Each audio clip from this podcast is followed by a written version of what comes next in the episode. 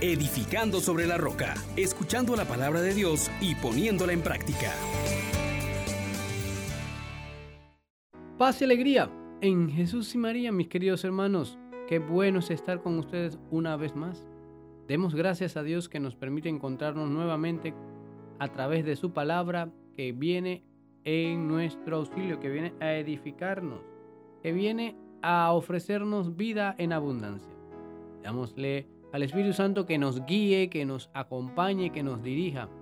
Oh gran poder de Dios, enciéndenos en tu fuego el amor. Oh Espíritu que vienes de lo alto, llénanos de Dios. Oh Espíritu, óleo santo, úngenos en el amor.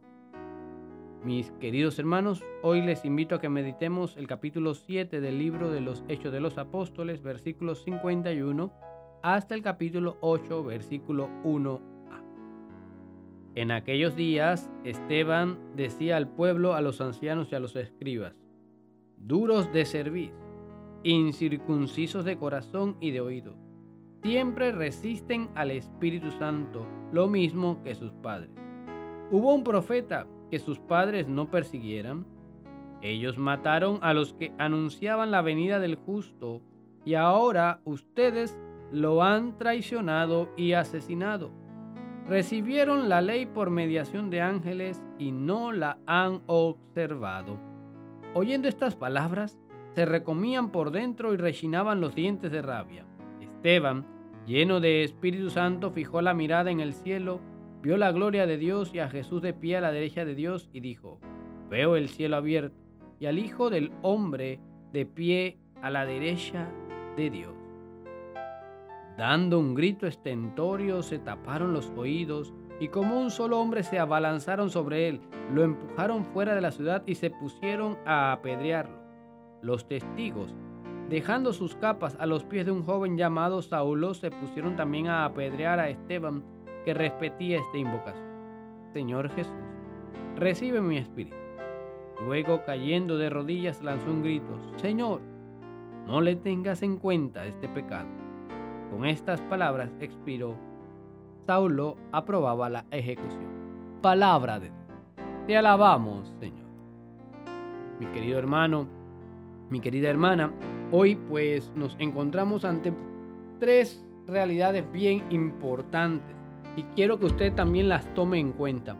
Por un lado, pues meditemos cómo Dios mm, a lo largo de la historia no ha dejado de enviarnos su mensaje y en todo momento busca comunicarse con nosotros y darnos a conocer su voluntad, una voluntad de convivir con nosotros, de hacernos partícipes de su bondad y de su misericordia. Y sin embargo, ese afán de Dios, ese deseo de Dios que quiere permanecer en unión con nosotros, no es correspondido por los seres humanos.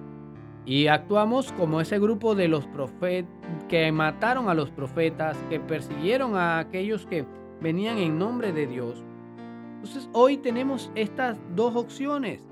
La de Esteban de mirar el cielo abierto y creer en Jesús. O la de los que persiguen como los ancianos, sacerdotes y escribas del pueblo, que no están dispuestos a asumir a ese Dios que se hace cercano. Y Esteban nos dice varias cosas hoy. Ustedes siempre han resistido al Espíritu. ¿Será que tú y yo todavía estamos resistiendo al Espíritu y queriendo vivir según nuestros propios criterios? ¿Será que cuando nos dicen esta verdad de que estamos llevando una vida sin Dios, y que eso va a traer consecuencias. Nos resistimos y nos volvemos violentos, incluso nos llenamos de rabia.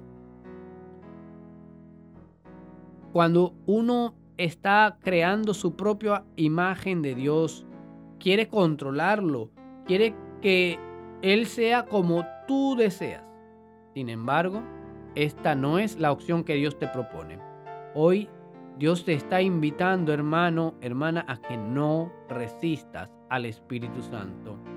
A que no dejes que la rabia, la ira te controle, sino que seas más bien dócil y lleno de la gracia de Dios, puedas abrirte a la experiencia de lo divino, de aquello que supera toda imaginación, dice San Pablo, ni ojo vio, ni oído escuchó lo que Dios ha preparado para los que lean.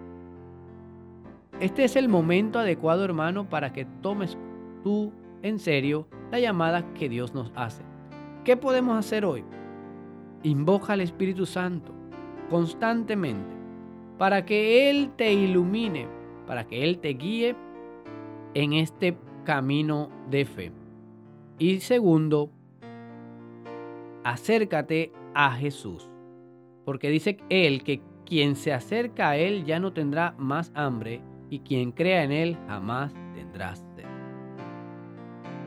Señor Dios nuestro, quiero alabarte y bendecirte porque no dejas de enviar mensajeros para darnos a conocer tu infinita misericordia, que busca abrirnos los cielos y mostrarnos al Hijo de Dios puesto en pie a tu derecha de Padre. Ten compasión de mi incredulidad, de la incredulidad de tu pueblo, de nuestra agresividad y dureza de corazón, para aceptar tu gracia salvífica.